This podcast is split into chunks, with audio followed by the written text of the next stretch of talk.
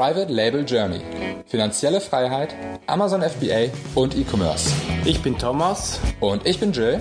Und wir möchten dich inspirieren, unterrichten und fördern dich darin, deine Chance im E-Commerce zu ergreifen. Bei uns lernst du von Anfang bis Ende, wie du mit der Hilfe von Amazon profitable Marken aufbaust.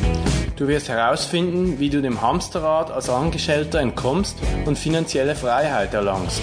Schritt für Schritt lernen wir mit dir zusammen, wie du ein erfolgreiches Unternehmen mit Amazon aufbaust, das du liebst. Der heutige Podcast ist gesponsert vom AMZ Pro Seller Kurs, der umfangreichste und erste große deutsche FBA-Kurs mit inzwischen über 200 Teilnehmern. Für jeden Starter geeignet, Step by Step, alles, was du brauchst, um erfolgreich auf Amazon zu verkaufen. Schau jetzt vorbei auf privatelabeljourney.de slash Amazon Proseller. privatelabeljourney.de slash Amazon Proseller. Und werde Mitglied und rock dein Amazon FBA Business. Moin und willkommen beim Private Label Journey Podcast. Sehr schön, dass du eingeschaltet hast. Heute zum zweiten Teil mit CJ Rosenbaum von Amazon Sellers Lawyer.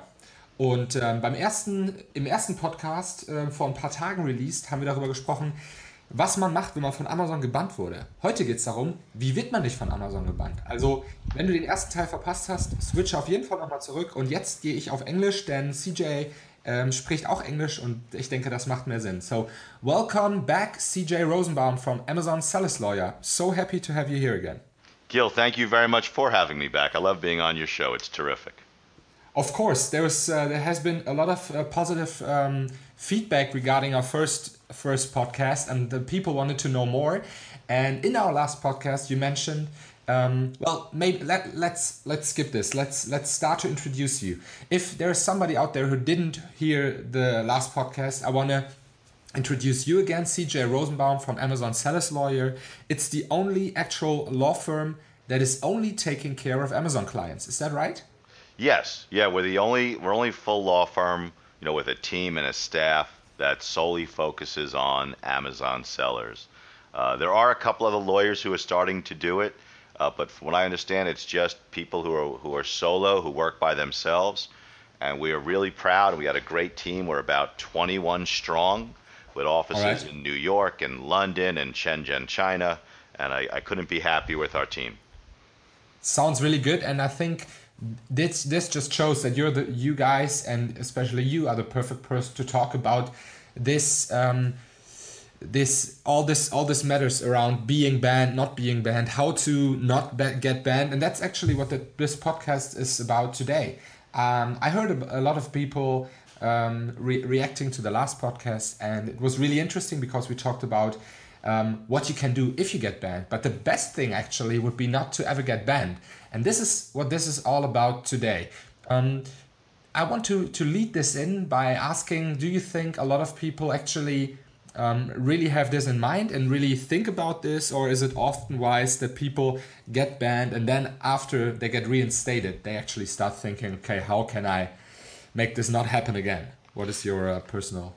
No, the number one common aspect of selling on Amazon, whether you are in Europe, the United States, China, wherever you are, anywhere on the planet, the number one fear that I hear from Amazon sellers is the fear of being suspended. Uh, we have one client here in the United States who describes his business as having a one day lease every single day. Uh, but yeah. that's the number one fear of every single Amazon seller is that they're going to wake up and they're going to get an email that says their account is suspended. So I think that if you take certain steps, yeah, I don't think you can totally protect yourself, but there's certainly things that you can do to make Amazon a bit safer place to do business. And I think this is the perfect way to talk about this today. Um, so you said there's certain things. Um, how about let's let's really just hit it off with the first thing that comes to mind. Maybe the the the number one thing that you should really have um, have in place or that you should avoid maybe? Well, I think before you get into any product in, in terms of any depth, before you spend 5, 10, 20,000, 50,000 euros in a product, is you want to do some research um, in the Amazon forums and see if there are sellers who are under attack by those brands. And I think if you see that other people are having problems, especially if you're a, a newer or a smaller seller, you just may want to steer clear of those brands and those products. Um, okay, that's number so one. it's is- easy is- and it's cheap, and you don't need to pay anybody to do it.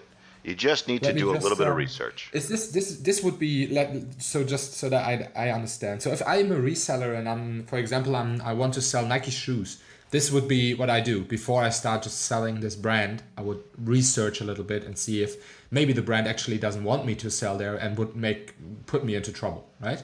Yes, and right or wrong, you don't need the problem. So, you know, let's say Apple, I'll use Apple for an example because Apple is really terrible at making complaints about small sellers who are selling genuine products.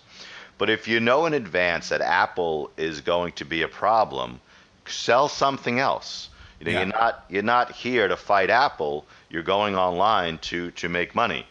So focus on that. So stay away from brands that are going to be problematic. I understand that. Okay, so that's a good number one, and that's an easy fix for everyone. Just have a research. And the there is an internal sellers um, forum. This is the one where you're um, what what you're talking about, right? Yes. Yes, Okay, or even so- just Google. If you just Google Amazon sellers and Apple, you're going to get hit hundreds of hits of sellers who've had problems. So you may want to do that with whatever you're planning on selling before you invest, just to see if other sellers are having a hard time with it. Yeah, it's actually really wise to do it before you buy the um, the, the the products because then if you if your only channel you want to sell it on is Amazon and you find out that you can't sell it there or you get into trouble, what you gonna do with all this all, all the all the inventory? So yeah, that's a really smart smart first um, first tip there. Thank you very much. so should we? Um, is there is there right after that? Is there like um, a second one? It comes right after or? Yeah, the second one, and listen, I'm a huge fan of Jack Ma and Alibaba. The man is a genius. Okay, he went from making twenty dollars a month to being, you know, one of the wealthiest men in the world. Um, but if you're sourcing your products through Alibaba, um, you really need to do some more research yourself to make sure nobody else owns the rights to those products. Um, Alibaba is a great way of connecting uh, sellers to the factories. I mean, it's really just terrific. But you need to do some research. You can't always rely upon the factory to let you know whether the product is safe to sell or unsafe to sell on Amazon I would or actually a eBay or bit any place further. else. I would not. I would never rely on the factory on that actually because I work together with some factories and they would always tell me, "Yeah, Gil, it's not a problem. We have all the certificates. There is no patent. Don't be don't be worried." and if you uh, if you then double check, it can happen that there is, and it's just maybe also it's their their way of business. They are really um, sharp businessmen, I would say, and they really look for opportunities over there. So um, they would always um, tell you that everything is going, that everything is fine if they see another business. Like not everyone, but it happens a lot of times. So this this is really smart. Well, how do you think about? Um, how would you do that research actually on yourself, or would you use um, a lawyer for that? Do you think you can do it yourself? Well, I think you can start by doing it yourself, and you could just look at other sellers, like uh, the whole fidget spinner craze. I don't know how big it was in Europe, but here in the United, well, yeah. Yeah, every kid, including my four, had like seven of these things each. and it was people were buying them and buying them from Alibaba, and they were doing very well until someone made a complaint who owned the rights to it. So if you do the research and see, well, are other sellers doing well or are other sellers getting complaints? It's sort of the same thing as checking the brands, and I think sellers can do it themselves. If they're going to invest a lot of money, then you may want to do a search with the United States Patent and Trademark Office or the comparable offices in Europe to say, okay, if I'm just going to invest five or ten thousand, I'll just do some research and I'll buy and sell quickly. If you're going to invest a hundred thousand or half a million, you know, then you want to may want to do the research on the USPTO, and again, sellers can do it themselves, or they can hire us to do it. They can hire another lawyer. It's pretty cheap. It's, we charge seven hundred and fifty dollars US to do the research and give an opinion letter, but you can do it yourself. The website at the USPTO, it's uspto.gov. Um, it's a website out of like you know 1996. So it's very easy to use. It does take a little bit of time, but you can do it yourself, and you just want to take a look around to see if someone else owns owns the product or has a patent on it. Um, and again, this is something sellers can do themselves. If they're uncomfortable, then they this is something they can also hire someone to do fairly cheaply. Okay, okay, that that's understood, and that's um, that's also something that a lot of people um, forget about in Germany. And uh, the fidget spinner, asset I think, is a really perfect example and really interesting. And uh, it has been a really a huge, huge crave here in Germany as well. It was crazy. Um, and there has been um, truckloads um, not even being imp- like not even coming through customs because of problems and a lot of crazy stuff happening. But I think there there has been a few people who made a lot of money on this. Um, so um, my uh, my recognition to these people. But um, it's I think it's a good good way to just make make clear that um, you have to be you have to think about the risk management. I think that that was actually a nice example that you said if it's a, a, a small investment of i think you mentioned 10000 that really depends also on the business. For somebody it could be 2000 euros which is a small investment and maybe 20 is already a large investment where they rather pay pay a few hundred euros to a to a lawyer to to just be on the safe side right um, but that's every everybody has to find their own way on this on this uh, risk uh, risk averse how, how risk averse they are. So yeah, but um, thank you for that. That's a that's a really interesting one. Basically, make good research before you uh, before you start selling. Um, either if you're private label or if you're um, even if you use AliExpress and you buy without brand, it this could happen. It just it doesn't mean just because you buy it in China and there's there could there is a brand on there, Chinese looking brand, it could still be counterfeit or it could be uh, against the patent law. And if you then import it to Germany and you're you're the person who brings it to the market and you're responsible. So that's something everybody has to keep in mind for sure. You know, you know, I think I agree with you. It is all about risk management, and you know, let and I, we're using China as an example, and China is an example because they have such a tremendous proportion of all of the factories in the world. Mm-hmm. And I'm, I, I don't believe that you know Ch- Chinese are any more or less likely to create counterfeit issues. But when you have 90% of the factories in one country, you're also going to have 90% of the problems of production. Yes. Um, but there are some fantastic business people, and we represent a lot of Chinese sellers who are just just terrific. Um, I think another thing that if you're buying a product from a factory, whether it's in China, you know, India, Thailand, or, or wherever, and you do find that somebody else has rights to that product, if they have a design patent rather than a utility patent, then you could alter the product a bit and then you're not violating anybody's rights. Like a good example is um, here, there was this product. It was like this big kind of blow up couch floating yeah, thing. I can remember that. that yeah, and they look like they look like a pair of lips. Yeah, exactly, exactly. So someone had the design patent on it, and so as other sellers would alter it, like make the end square instead of round, yeah. adding canopies to it, adding cup holders to it, adding paddles to it, um, they changed the design, and then were able to avoid the design patent issues. So sometimes you know, some of these things are better for a, kind of a flaw from the people who got the design patent there. It wasn't really helpful for them, but in the end, I don't think they they wanted to protect their let's call it invention. Maybe it wasn't even their invention, but they wanted to. So this was maybe not even a clever way to, to try and protect it, right? With this design patent, if you can just make a little change there and then sell it again. Yes, uh, I agree with that, but also no, because they made a ton of money selling the originals. All right. All and uh, if you go for the other type of patent, if you go for a utility patent, it's a lot harder to get. It takes more time and it costs a lot more money. Okay.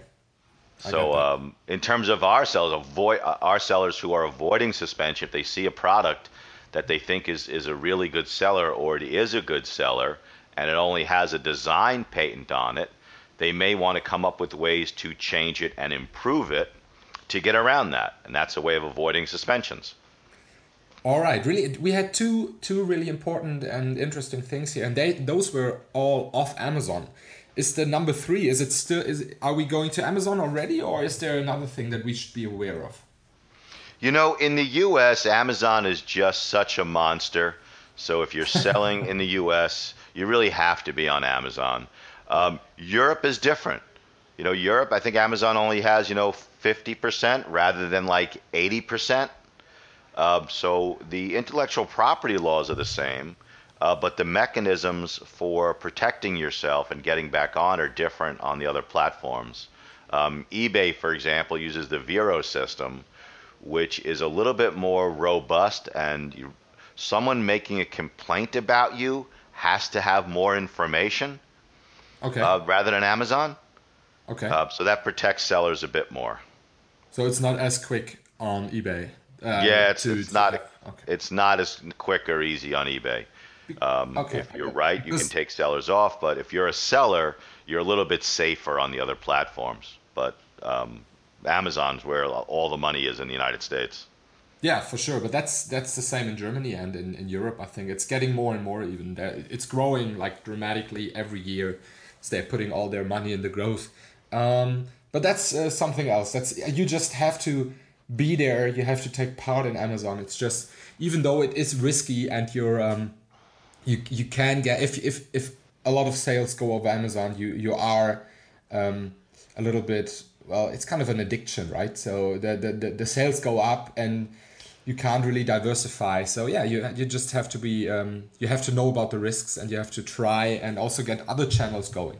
But as you said, if the the amount of people buying on Amazon is so huge, this this might be something for later.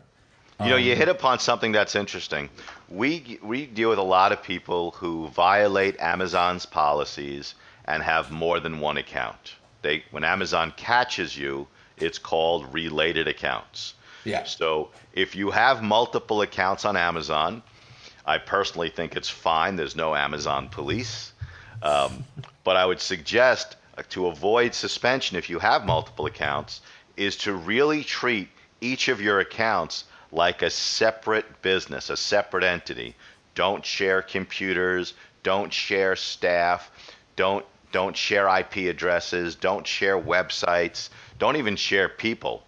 Yeah. You know, like we've we've had clients come meet with us, and they'll walk in with a with a, a case of five different computers and five different hotspots wow. really? for one for each account. Really, Bob, that's crazy. I never heard that. Is that? oh wow! Because um, I, I I can openly say that I have two accounts because you can also in Germany at least and in Europe you can get it approved by the seller performance. But then what it had to be is it has to be different accounts and uh, different emails and different products and a different entity.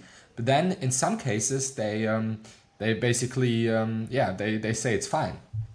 Yeah, here in the U.S. it's harder to get Amazon's approval, and right. so a lot of sellers do it. You know. Um, without Amazon's approval. And it's I think it's fine. It's just it's a it's a it's a thing. It's risk management, just like you said. Yeah. The risk is that you have one added potential reason to get suspended. But the advantage is is that if one account gets shut down, you're still making a living on your other account. Exactly, exactly. So great. So um, okay, so we we got those points covered. So now you are selling something that is not patent, uh, doesn't have a patent problem, or you, and you're not selling any Apple products, and the brand is fine. Um, what do you have to take care of while selling on Amazon? thinking about oh. the listing mainly, I guess. Okay. Um, first, I'd also be very careful about selling certain brands as their big events come up. For example, the American football, the National Football League, the NFL, last year in the two weeks before the big game, before the Super Bowl, dozens of sellers called us, which probably means hundreds were suspended. Yeah. So if the NFL, for example, is not your main line of business, there's no reason to sell it when they're going after people. And the same thing with Major League Baseball, the same thing with the big football series, you know, with the different leagues around around the world. Yeah. You know, if you're not making a ton of money selling soccer jerseys, you know, you may not want to sell it, you know, when the World Cup is coming around. okay, I get it. Because that's when that's when the brands are focused on it. And last year around the Super Bowl in the U.S., it was terrible. I mean, some really good, honorable sellers were just getting knocked off uh, for for like no reason at all. So uh, I'd avoid that. Um, also, what we're seeing a lot this week, um, and some of your sellers may have seen it also, is that there are a lot of sellers getting suspended for what Amazon's calling review manipulation. All right. So um, if you're doing anything with reviews, stop. um, if you're using outside companies to help you with promotions, um, you may want to reel it back a little bit right now because we're seeing that um, the sellers who are being suspended for review manipulation are using um, outside companies to help with uh, launching their products and, and managing certain things. So we don't really know exactly what the problem is yet, uh, but you may want to just you know reel that in a little bit. Um, and okay. try not to be caught up in the net. I mean, just when there are problems, sometimes it pays to, to lay low, as we say. Just uh, just just stick to other sources for your uh, launch uh, launch customers. Maybe do do Facebook promotions or something like that instead of going with uh, with the service providers. You say. Well, we've had we've had a couple of Facebook people who are promoting on Facebook as well as using other providers, and I don't think Facebook or any of these other providers are doing anything wrong, but they, they, the sellers are being suspended. All so. Right we don't know what the trigger is yet. Just for launching, but, it seems, for giving away cheap products to a lot of people. Then it could be. It could be. I All guess. Right. Uh, you know, it also leads me because it, it brings up um, something, and I'm going to do a little self promotion now. Um, our third book, it's called Your Guide to Amazon Suspensions 2017 2018. It just became live on Amazon.com right now and we're selling the book. I don't. I, I hate how expensive it is on Amazon, so I'm going to try and do something about that. But like the, when you say the free giveaways, you know, I'm speaking at an event in Hong Kong, and I'm giving away, you know, hundred copies, and I'm speaking at an event in in Vegas, and I'm going to give away a thousand copies. So you do. I think you have to be concerned about how you're getting your products out there because things that are clearly not even asking for reviews are resulting in review manipulation suspensions. That's what I mean because most of those, um, at least in Germany, most of those service providers they actually don't ask specifically for a review. It's just some people who use who, who are testers they leave a review, but it's not like it has been before in the good old days. Let's call it like that. A few like two years ago, where you would actually to say, okay, if you buy this for cheap, you have to leave a review. This this nobody really does that anymore in those service uh, providers, but still you're seeing that a lot of people um, are getting uh, getting into trouble. So this is really interesting, and uh, everybody should be um, careful also in Europe because we we seem to, we see already that everything is going very quickly nowadays from Amazon.com to Amazon Germany and Europe. It's like it, it's a matter of a few weeks or months now. So yeah. So we're also anticipating um, suspensions as a result of Brexit, where we expect them to sort of come in waves. Um, you know, the, the, whole the whole VAT system, people are were not paying, and then they don't know how to pay. Uh, so we're definitely anticipating some problems there. We don't know what they're going to be, but if you're doing business on Amazon, you just need to stay on your toes, as we say, and yeah. stay alert. Very, very, very, very much so. So okay, so we got the. Um, we got all the patent laws, we know about our product, and we're really careful with how we get our reviews. Um, so, what would be the next thing? I'm thinking about maybe images and headlines and bullet points. All this. Is there something that uh, you have to be aware of there that you? Come yeah, don't use somebody else's images. Don't cut and paste anybody else's verbiage. You have to take your own pictures. Yet you have to write your own content. Um, those are the those are easy things to get suspended for. Um, so if you just take your own images and you just write your own words, it could be similar. Um, you'll avoid suspensions. and that's actually, really vital. It's basic stuff. If it's not yours, don't use it. Is that actually something a lot of people do? I mean, I find it quite weird that you're if, if you're actually a private label seller if you're a reseller you jump on somebody on a listing anyway and it, somebody else did it already but if you sell your own products why would you copy and paste from somebody else that that sounds yeah but you know it's funny in the united states um, you know there are 50 states in, in in in the united states of america and each state has its own court system and then each of those sort of combine into a federal system and there are some states in the United States that say that if somebody else created the listing, right, you're not doing anything wrong because they already did it. All right. There are other states uh, that say that if you're benefiting from it, you're doing something wrong. So in the United States, within our country, there's a conflict uh, in the law. So uh, I think it's still very, very safe to jump on other people's listings as long as you're selling genuine products. So I think sellers should continue to do that unless you're seeing in the forums that there are problems with that particular brand or that particular listing. Okay. But other than that, I think that's a pretty safe way of doing business. Okay, very interesting. So don't copy and paste images or texts, by the way, right? Correct. You know, also you'll see some sellers when they create their own listings, they'll stick other people's keywords, you know, in the back end of it. Yeah. Um, it certainly helps to drive traffic and drive sales, but it really is a short-term fix.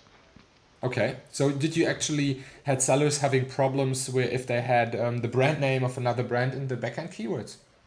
Yes, all the time. Every, I'd probably say just about every week. So how would how would um, the other brand know that? I don't know how they find out. To be honest with you, I think there are scraping softwares that can see it, all right, or they just monitor sales. Uh, but you know, we we deal a lot with suspensions and intellectual property, but we're certainly not tech people. I can. Um, there's another thing. If um, I'm, I'm taking notes as we speak from what you say and, and from what I'm thinking about. In product descriptions, I think that if you want to avoid suspensions, you want to avoid using words that sound medical, that sound like drugs okay. or remedies in your descriptions. Um, we've had problems with people who were selling listening devices where you can listen to the baby in the womb. Uh, we've had problems with people who were selling certain uh, nutritional supplements. Okay.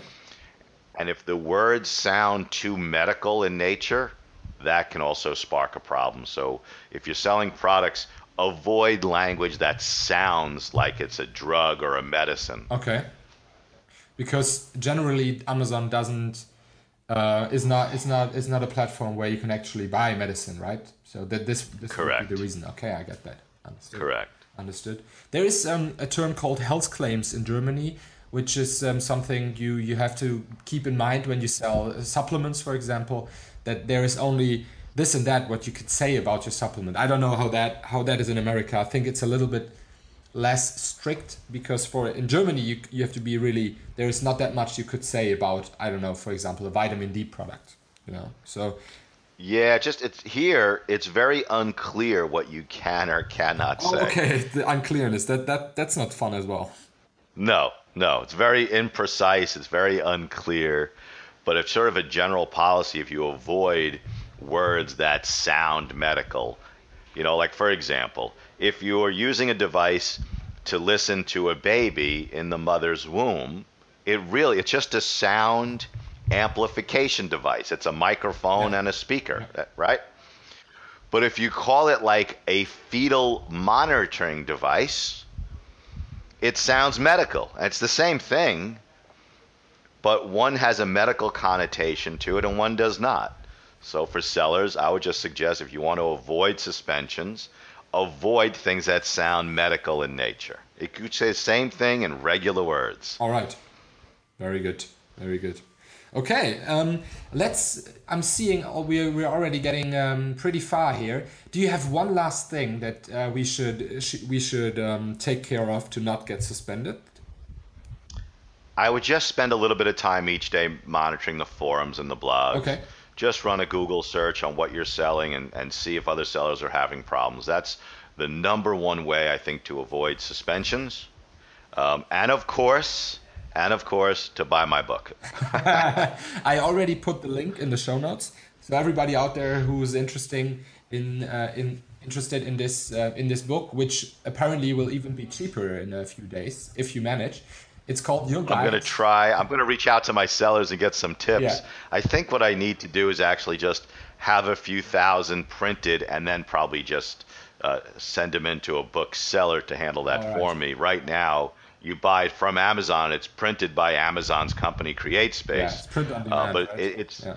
it is expensive, and I apologize for the price. I'm going to address it as soon as I can. So your guide to Amazon suspension.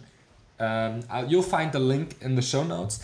Um, I would really like to thank you very much. But before we end this, um, if if I don't want to buy your book, but I actually have problems and I want to get in contact with you personally because it's already maybe too late to avoid the suspension, where can I get in contact with you guys? Okay, the website is Amazon sellerslawyer.com. Sellers is plural, lawyer is singular. All right. My email address is in the top left corner, cj at amazonsellerslawyer.com. Perfect.